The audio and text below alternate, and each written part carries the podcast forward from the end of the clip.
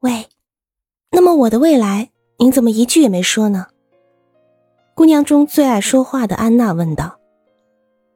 安徒生很有把握的回答说：“您会有许多小宝宝，他们要一个跟一个排队来喝牛奶。你每天早晨必须花很多时间给他们洗脸梳头。您的未来的丈夫也会给您帮忙的。是不是彼得？彼得那个笨家伙，我才不稀罕他呢。你一定还要花很多时间。”每天把这些眼睛里露出好奇的小男孩和小女孩亲几遍，在教皇陛下的治内听见这些异端邪说，简直是不可思议的。神父气冲冲地说，但是谁也没理会他说的话。姑娘们又叽叽哝哝小声谈着什么，谈话时时被小声打断。最后，玛利亚说。先生，现在我们想知道您是谁。我们在黑夜里可看不见人。我是一个流浪诗人，我是一个年轻人，生着浓密的波浪的头发，脸色黝黑。我的蓝眼睛几乎无时不在笑，因为我无忧无虑，尚未坠入情网。我唯一的工作。就是给人们制造一些微末的礼物，做一些轻浮的，只要能使我那些亲近的人欢乐的事情。比方说哪些事情呢？叶琳娜·奎乔利问。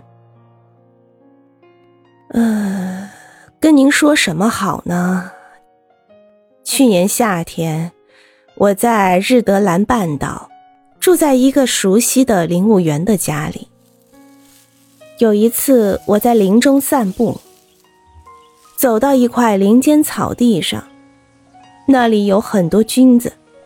当天，我又到这块草地上去了一趟，在每只菌子下面放了一件礼物，有的是银纸包的糖果，有的是枣子，有的是蜡制的小花束，有的是顶针和绸带。第二天早晨，我带着林务员的小女孩到这个树林里去。那时她七岁，她在每一只菌子下找到了这些意外的小玩意儿，只有枣子不见了，大概是给乌鸦偷去了。您要是能看见就好了。小女孩的眼睛里闪着该是多大的喜悦呀！我跟她说。这些东西都是地下的精灵藏在这里的。您欺骗了天真的孩子，这是一个大罪。”神父愤懑地说。“哦，不，这并不是欺骗，他会终身不忘这件事。我敢说，他的心不会像没体验过这个美妙的事情的人那样容易变得冷酷无情。”而且，大法师，我还得向您声明一下，我不习惯听那些我不要听的教训。一车停下了，姑娘们好像着了魔似的，一动不动的坐着。叶琳娜·奎乔利低下头，一声不响。哎，漂亮的妞儿，醒醒吧，到了！车夫喊道。姑娘们又低声说了些什么，然后站了起来。在黑暗中，有两只有力的、纤细的手出其不意地抱住了安徒生的脖子。两片火热的嘴唇触到了安徒生的嘴唇。谢谢你，火热的嘴唇悄声地说。安徒生听出来，这是玛利亚的声音。